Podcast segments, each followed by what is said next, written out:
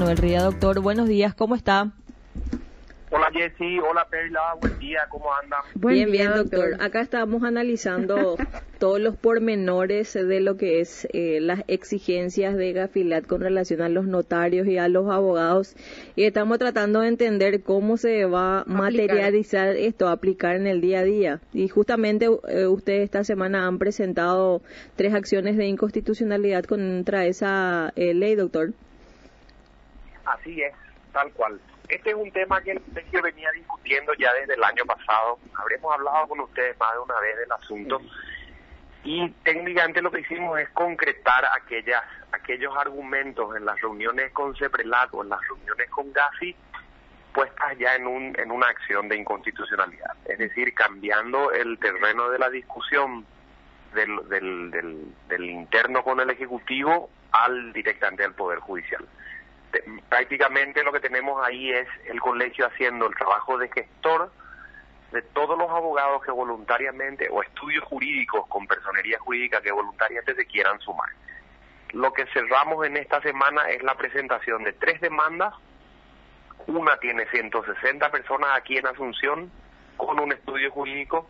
Dos vinieron de Ciudad del Este, que son otras 70 personas en total, un round más o menos 230 y la semana que viene estoy metiendo, si me sale bien, dos demandas más de otras 150, 200 personas y terminaría con una última, que es la última parte de un grupo de personas que finalmente se sumó de unas 25 o 30 personas más, donde hay también un estudio jurídico.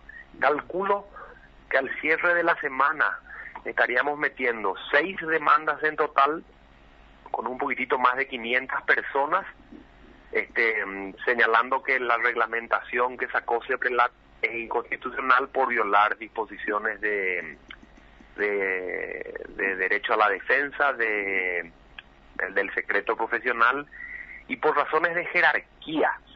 Pero la que no deja de ser un tema menor porque hay una la famosa la famosa norma que se conoce como la pirámide de Kelsen, la famosa norma que establece la jerarquía de la Constitución, tratados, leyes, etcétera.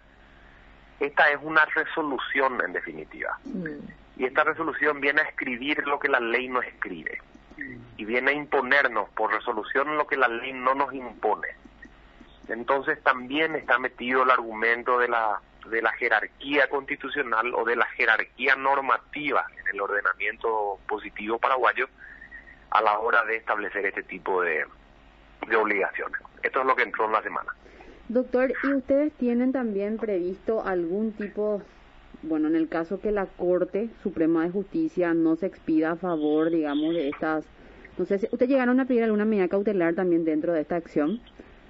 Sí, por supuesto. El pedido, el pedido de las, el pedido de las medidas cautelares está hecho de manera expresa, pero aún así, allende se haya hecho o no, el, el, el Código Procesal Civil autoriza la suspensión de los efectos en, en ambos casos.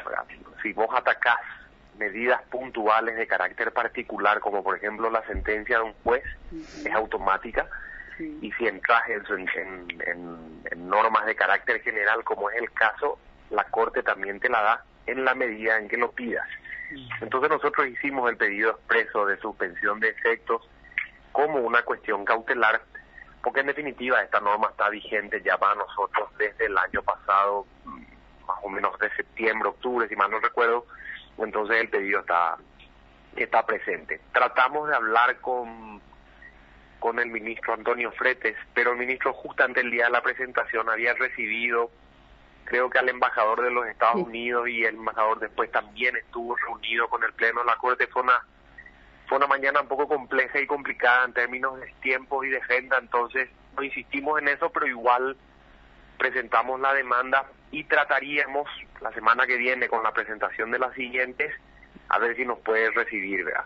explicándole un poquitito que este es un tema transversal para, para el gremio, no solamente el nuestro, sino del interior del país donde de donde también están viniendo las acciones. Doctor, ¿creen ustedes eh, tener algún tipo de eh, respuesta favorable siendo que mm. esta resolución eh, se encuentra dentro, dentro de las directivas de Gafilat a nivel regional y mundial? Mira, esto va a poner en tela de juicio la visión política que tiene la Corte respecto de su labor constitucional. La, la norma Gafilat no va a dejar de estar vigente. Simplemente si es que estas acciones proceden, no se le van a aplicar a los accionantes. Es decir, no sale del mundo jurídico para todos, se mantiene como norma general, pero sí deja de aplicarse para quienes accionan, si es que se gana la acción.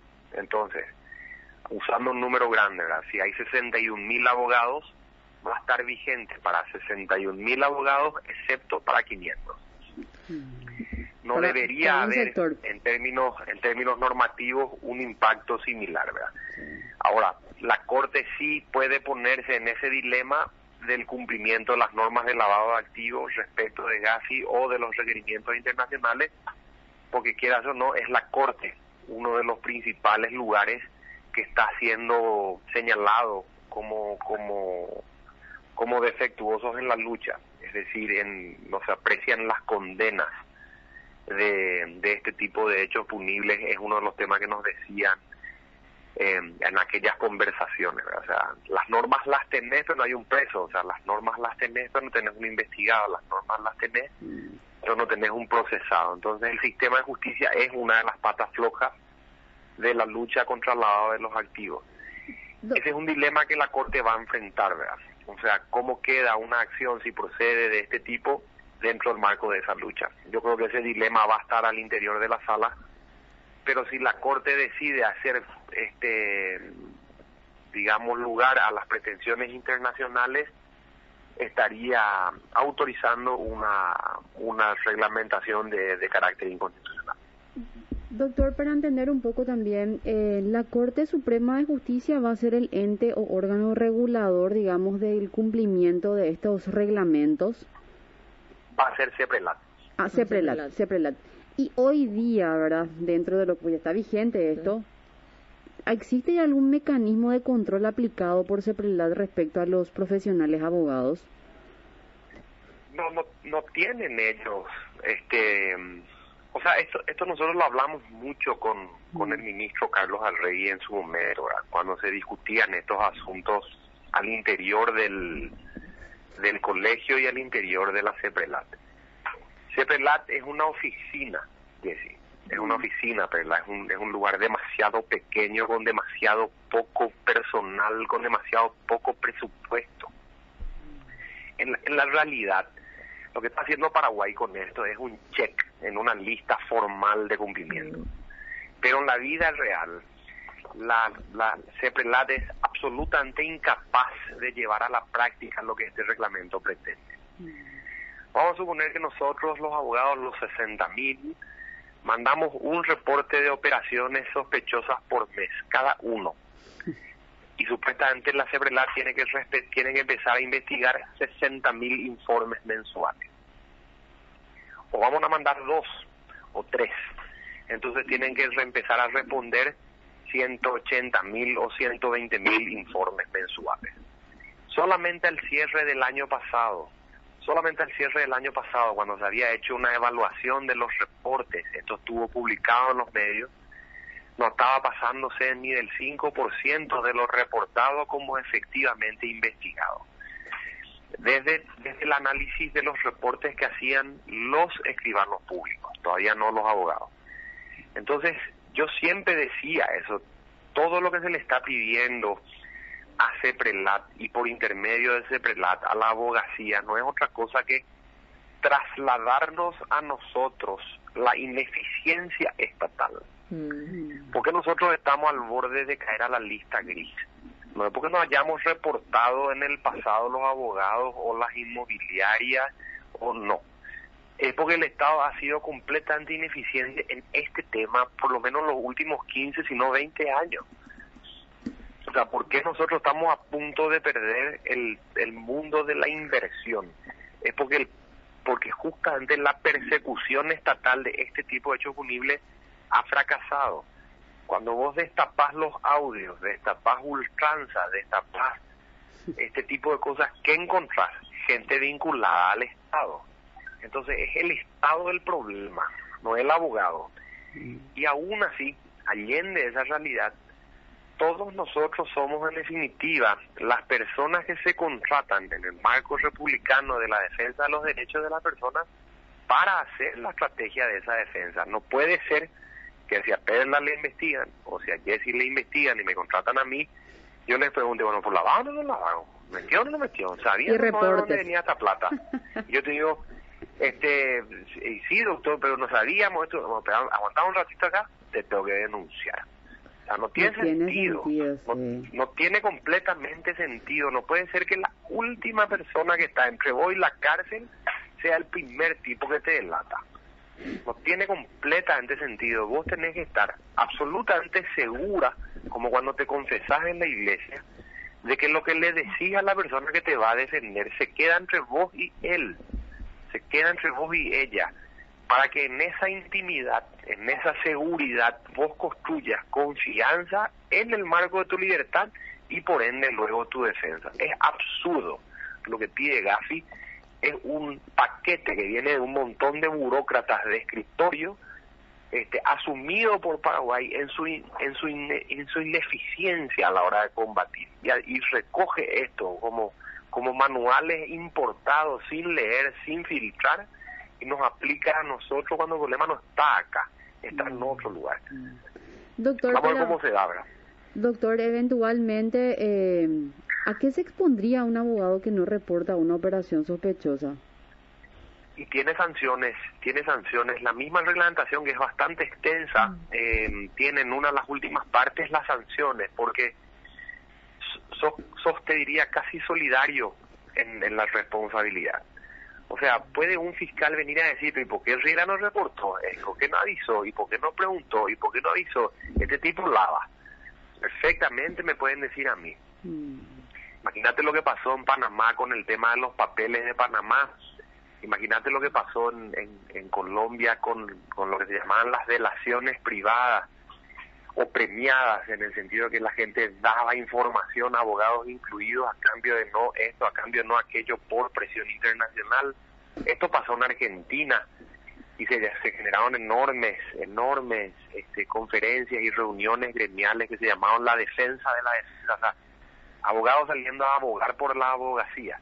Esto ocurrió en Brasil, esto ocurrió en varios lugares de Iberoamérica tengo comunicados puestos de, colegios regionales apoyando la postura del colegio y además tengo en contra otras normas que siguen vigentes. Yo puedo irme preso, yo abogado, si delato el secreto profesional que me ha concedido mi cliente. Está en el Código Penal. ¿Y qué hago yo entre el Código Penal que me castiga si hablo y entre la resolución de ese prelat que me castiga si no hablo? Y que va a ser un mecanismo de defensa también para el abogado recurrir a esa normativa penal porque está por encima de la resolución de ese prelat. Es que es uno de los argumentos que está en la acción, tal cual. Si la Corte me impone a mí una resolución como esta porque no me da la constitucionalidad, me deja en el dilema. Igual vos como, como abogado vas a recurrir a esa normativa, no, no tendrás otra, ¿verdad? Porque... Y siempre voy a recurrir, pero mientras tanto, en, la, en la aplicación formal del derecho, yo tengo dos, dos normas que se excluyen entre sí, la que me obliga a hablar y la que me impide hablar, la que me obliga a delatar y la que me impone callar. Entonces no tiene sentido, en términos sistémicos ni siquiera, o sea, el, el derecho como conjunto de normas tiene normas contradictorias si se acepta la, la, vigencia de este reglamento. Y además, doctor, ¿cómo un juez de garantía, cómo un juez de garantía puede llegar a, en el caso que haya una acusación o una imputación, una acusación contra un abogado porque no hizo o porque le incluyó mm. dentro del esquema de lavado, porque no hizo los reportes, ¿cómo un juez de garantía va a elevar una causa judicial y público cuando el abogado le dice, no, yo tengo las reservas de de no contar lo que el secreto profesional y cómo eso, cómo van a trabajar dentro del sistema judicial con todas esas figuras normativas nomás. Me pongo nomás a pensar también en ese supuesto, ¿verdad? Pero aclarando esto, para que no nos traten a todos de lavadores, ¿verdad? si los abogados, si los abogados son quienes lavan el activo, o sea, si los abogados son partícipes reales del esquema de lavado, ese hecho punible se persigue. Y yo no puedo, sobre texto de mi título de profesional, no ser investigado. Ojo, no estoy pidiendo eso. Si yo soy un tipo que está delinquiendo, como cualquier otra persona común y corriente, puedo perfectamente ser su, sujeta a proceso. Pero mi conversación con el abogado que me defienda, a, pesar de que el investigado sea yo, esa no se puede delatar, esa no se puede reportar. Entonces no estoy pidiendo impunidad para la abogacía, sino estoy pidiendo el respeto del derecho de la defensa de las personas donde pueden las personas investigadas ser abogados también. El no investigado abogado no puede, bajo ningún punto de vista, sobre pretexto de esta resolución, o GAFI o cualquier burócrata que venga afuera, a obligarme a mí a reportarla a una oficina del Ejecutivo. No tiene sentido lo que supuestamente es un eventual hecho punible por, cuestiones de lavado. Inadmisible, una cosa que no se puede aceptar. Además, doctor, acá la exigencia, como usted dice, deben ir las instituciones encargadas de reportar ese tipo de actividades, que eh, deberían ser prioridad también para el Ejecutivo. Yo se lo dije esto a, se lo dije esto en una reunión cuando todavía se hablaban de estas cosas a la Fiscalía General del Estado. Se lo dije en ese momento a la, a doctora Sandra Quiñones, estaba estaba inclusive estaba inclusive Ariel Ojeda, uno de los de los que trabaja con él ahí cercanamente les dije a ambos, ustedes tienen presupuesto, estructura, edificios, tienen departamentos con fiscalías especializadas en temas de, delitos económicos o de delitos informáticos y inclusive vinculadas al tema del lavado. Estos fiscales tienen a su vez por debajo otro equipo de fiscales que trabajan lo mismo. ¿Por qué vamos a autorizarles a esta secretaría, se llama CEPRELAT, a que haga lo que no puede hacer, cuando lo que debería hacerse es fortalecer en todo caso tu ministerio público.